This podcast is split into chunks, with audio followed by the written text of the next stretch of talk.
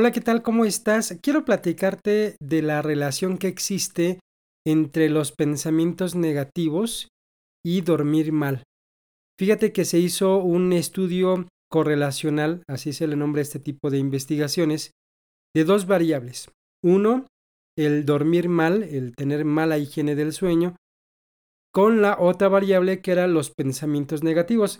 En dónde se encuentran, en dónde se intersectan, tienen algo que ver pues claro que sí. Te platico de este equipo de investigación dirigido por Meredith Coles y, Jacob Nota que quisieron ver la relación entre el sueño y la aparición de pensamientos negativos. Y bueno, para hacer este estudio tomaron una muestra de 100 estudiantes y se dividieron estos estudiantes en dos bloques, unos que tenían problemas de sueño y los otros que tenían buenos hábitos de higiene del sueño, es decir, que dormían alrededor de 7 u 8 horas diarias.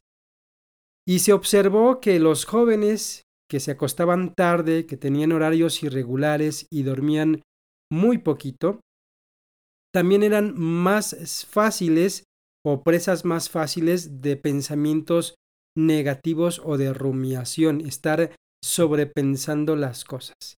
Mientras que aquellos que se acostaban temprano y duraban eh, duraba su, su sueño entre 7 u 8 horas, pues resulta que se levantaban con una actitud más positiva, pero más allá de la actitud, no presentaban tantos pensamientos negativos ni tanta rumiación o pensamiento constante.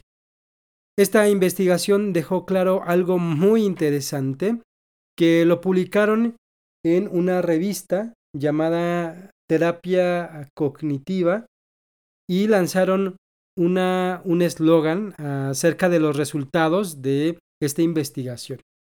No te preocupes, sé feliz, pero sobre todo acuéstate más temprano.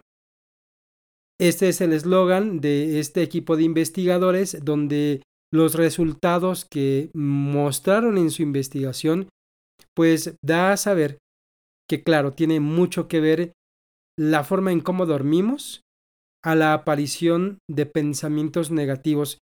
Y es que tiene mucha lógica y coherencia este resultado o este estudio, porque si tú duermes mal, al otro día estarás cansado, agotado y todas las actividades que tienes que hacer durante el día se te van a hacer complicados.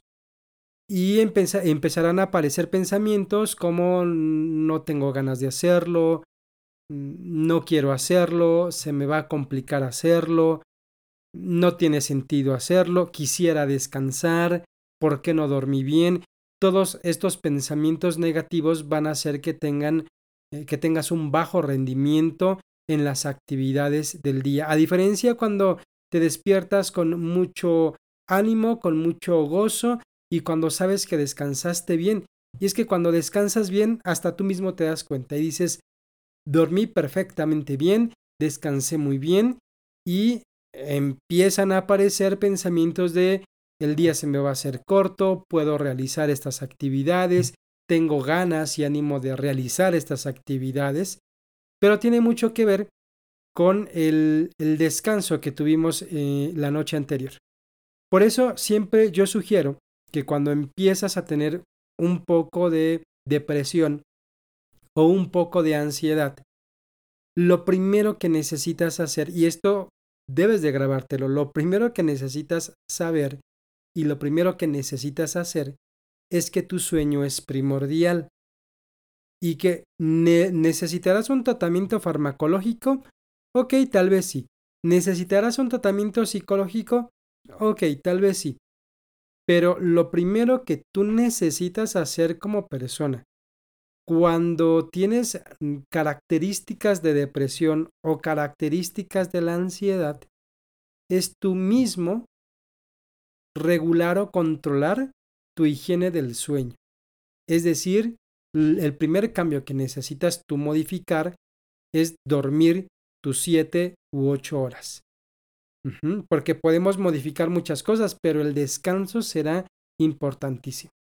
Así que está íntimamente relacionado el dormir mal con la aparición de pensamientos negativos, lo que fomentará ansiedad, lo que fomentará depresión. Así que si tú quieres empezar a disminuir estos pensamientos negativos, será mejor que duermas y duermas bien. Mi nombre es Israel, nos vemos en un próximo episodio.